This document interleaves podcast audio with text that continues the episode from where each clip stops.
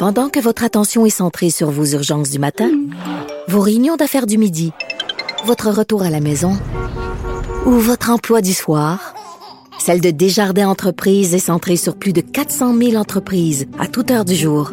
Grâce à notre connaissance des secteurs d'activité et à notre accompagnement spécialisé, nous aidons les entrepreneurs à relever chaque défi pour qu'ils puissent rester centrés sur ce qui compte, le développement de leur entreprise.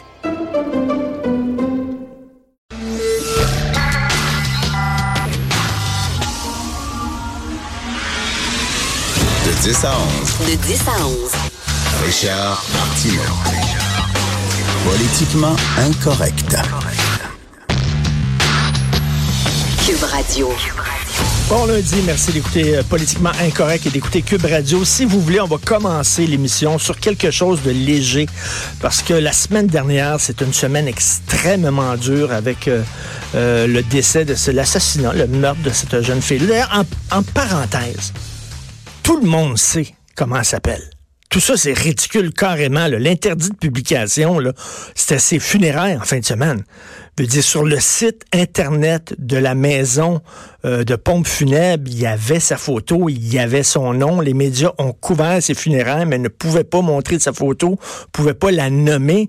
Tout ça est d'un ridicule consommé. Je veux dire, des millions de personnes ont vu sa photo, on sait c'est qui, mais on ne peut pas le dire sous prétexte qu'on va avoir une amende. Je trouve ça ridicule et en même temps, c'est comme la, tuer deux fois. C'est pas lui donner un visage, c'est pas lui donner un nom. C'est comme si c'était un cas, statistique. Euh, elle est morte, elle a pas de nom, elle a pas d'identité, elle a pas un regard dans les yeux, elle a pas de couleur de cheveux, elle a rien. Elle est morte, puis on peut pas lui donner un nom et une vie. Je trouve ça complètement ridicule cette affaire-là. Rappelez-vous, c'est comme à l'époque, il y a quelques années, il y avait le procès de Bernardo et Karma Homolka.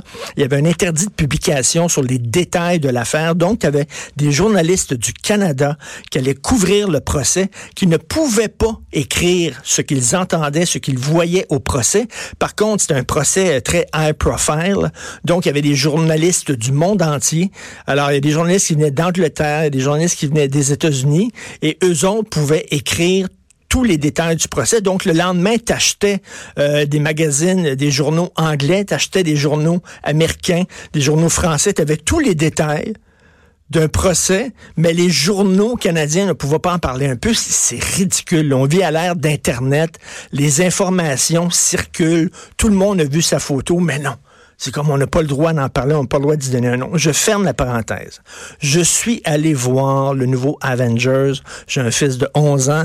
Il trépignait et voulait le voir. Je suis allé le voir. Premièrement, premièrement, au cinéma, pouvez-vous vous fermer la gueule? OK, là, vous êtes tellement habitué de voir des films dans votre cinéma maison chez vous que vous pensez qu'une salle de cinéma, c'est comme votre salon. Vous mangez. Il y a un endroit, si tu veux manger, si tu as faim, il y a un endroit pour manger, ça s'appelle un restaurant. Tu comprends-tu? Si tu as faim, va au resto, beau toi gueule, puis après ça, tu reviens, puis tu t'assois, puis tu regardes le film. Bon, les gens qui vont pisser 4-5 fois, faut dire que ça dure comme 25 heures, ce film-là. 25 heures, c'est interminable. Mais bref, les gens qui parlent, puis j'avais l'impression d'être dans un gros, gros, gros salon. Fermez votre gueule, la fille à côté qui était sur son cellulaire, blablabla. My God, que ça m'énerve. OK, l'histoire, c'est qu'il y a des super-héros avec des super-pouvoirs qui représentent les forces du bien, qui se battent contre un super méchant, qui représente les forces du mal. Da, il y a 25 millions de films comme ça. Quel est l'intérêt de voir ça? C'est quoi l'intérêt? Après ça, on se plaint qu'on vit dans un monde binaire. hein. Euh, on vit dans un monde binaire avec euh, des positions très tranchées. D'un côté, euh, les gens, je sais pas, qui sont pour la laïcité 100%, de l'autre qui sont contre la laïcité 100%. Il n'y a plus d'entre-deux, il n'y a plus d'espace pour la subtilité, la discussion et tout ça. Oui, mais regardez les films qu'on consomme. C'est ça, les films qu'on consomme. C'est hyper binaire. C'est les forces du bien contre les forces des ténèbres. et de- C'est rien que ça. Star Wars, de, de tous les Christy de films super-héros, je regardais ça en disant, mais c'est certain qu'il y a plus, on vit dans un monde comme ça où tout est tranché, les films, dans mon temps. Et là, c'est mon oncle Richard qui parle. Mais à l'époque, béni, fantastique, le meilleur cinéma dans les années 70. Le cinéma américain des années 70, c'était l'âge d'or, c'était des anti-héros, c'était des gens en conflit, c'était subtil, c'était complexe, c'était des films qui étaient qui étaient pas évidents. À temps, c'est des gros films. Et je regardais ça mon fils dans My God, ça dure trois ans. Ça a coûté des gonzillards de dollars pour dire quoi? Qu'est-ce qu'il y a d'intéressant dans ce film-là? Je sais pas. Je ne je suis trop vieux. Je pense que je suis trop vieux. Et à la fin, ils sont tous là. Il y a des milliers de super-héros. Tout ce que vous avez vu comme super-héros sont tous là pour unir leurs forces, pour lutter et deviner qui gagne à la fin. Entre les forces du bien et les forces du mal. Devinez. Ben oui, c'est les forces du bien. C'est original en tabarnouche. Hein? Je l'avais pas vu venir. Bon. Maintenant, je veux parler d'un sujet encore plus grave, un sujet grave à Grenby. Je sais pas si vous le savez, mais il y a eu une deuxième histoire d'enfants maltraités. Alors, c'est sorti dans les journaux euh, ce week-end. Ça s'est passé en février dernier, donc trois mois avant l'assassinat de la petite dont je ne peux prononcer le nom, mais que vous connaissez son nom. Donc, alors, il y a un huissier il y a un huissier qui s'en va voir un appartement, euh, qui s'en va visiter un appartement à Granby parce qu'il veut expulser la locataire, la locataire qui n'a pas payé son loyer depuis plusieurs mois. Alors, il rentre dans l'appartement, c'est l'enfer. Euh, il y a trois enfants, un enfant d'un an, un enfant de trois ans, un adolescent de 17 ans qui vit dans des conditions épouvantables. L'adolescent de 17 ans, il est amaigri, il est faible, il y a tellement de fractures qui a de la misère à marcher. Et aujourd'hui, il se déplace avec une marchette. Il a 17 ans. L'enfant de 3 ans a des échymoses sur le corps. Il y a des lames exacto sur le plancher un peu partout. Et il y a des excréments sur les murs et sur les meubles. Il y a du caca partout. On s'entend que tu n'as pas besoin d'être Sherlock Holmes ou Hercule Poirot de mener une enquête extrêmement approfondie pour savoir que c'est une famille dysfonctionnelle. La mère, elle a 37 ans.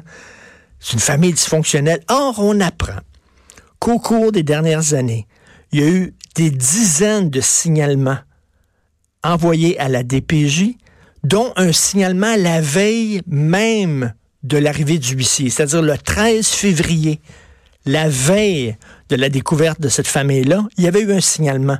La DPJ n'a rien fait. Non seulement ils n'ont rien fait, ils ont clos le dossier en disant ben la mère était capable de s'occuper de ses enfants visiblement, n'était pas capable. Alors là, ça, ça montre qu'au Québec, on passe d'un extrême à l'autre. C'est toujours comme ça au Québec, d'un extrême à l'autre. Je vous explique.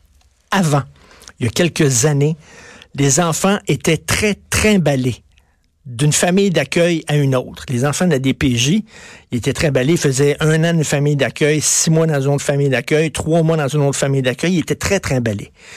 Paul Arcan a fait un film excellent qui s'appelait Les voleurs d'enfance sur la DPJ, sur les enfants de la DPJ, où il disait ça n'a pas de bon sens, ils sont trop, trimballés.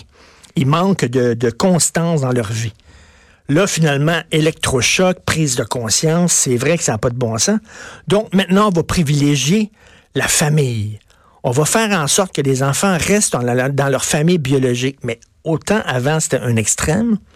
On arrachait à la moindre patente les enfants de, de, leur famille, autant on est passé à l'autre extrême, bienvenue au Québec, où là, on les garde dans leur famille, même si, les conditions sont épouvantables. Alors, regardez la petite fille de Granby, que je ne peux nommer, mais dont vous savez le nom. La petite fille de Granby, son père l'a retirée de la commission scolaire. Là, tout le monde a dit, voyons donc, toutes les profs savaient qu'elle était maganée, toutes les profs la voyaient, elle avait faim, elle était maigre, euh, elle avait les cheveux coupés tout croche comme au l'enfant martyr, tout ça. Comment ça se fait qu'ils ont accepté que le père retire l'enfant? Alors là, le directeur général de la commission scolaire de Val-des-Serres était en entrevue à TVA vendredi et il a dit, vous savez, la loi juge que il faut garder les enfants. La loi juge que c'est le parent qui sait ce qui est le mieux pour son enfant. Alors, quand un parent décide de retirer son enfant de l'école, on ne peut rien dire parce que la loi dit c'est le parent qui sait ce qui est le mieux pour son enfant. Ta minute, là.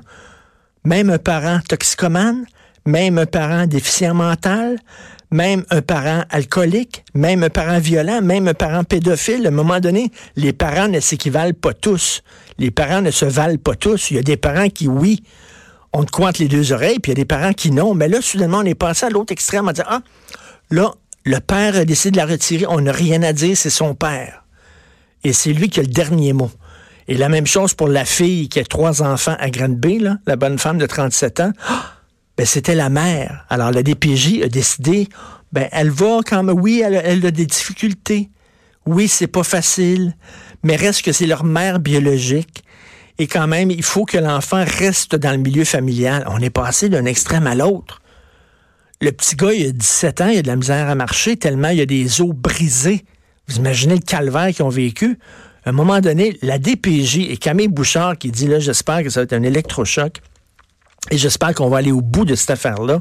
Et j'en parle et je vais en reparler cette semaine. Faut pas lâcher le morceau, là, ce qui s'est passé. Il faut pas, après ça, dans une semaine, passer à un autre sujet.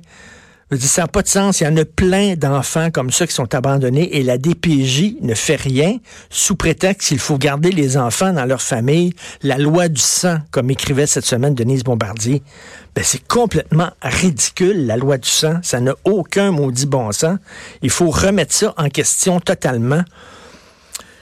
Je trouve ça vraiment incroyable. Et euh, trois enfants, un an, un enfant d'un an là-dedans, la marde partout. Je veux dire, je sais pas comment ça se passe chez vous, mais chez nous, le caca, on fait ça dans les toilettes. On fait pas ça sur le sofa du salon puis les table de cuisine. Visiblement, c'est quelqu'un qui avait complètement dérapé et qui avait totalement euh, perdu le contrôle de ça. On va en reparler, bien sûr, cette semaine. Vous écoutez Politiquement Incorrect. Richard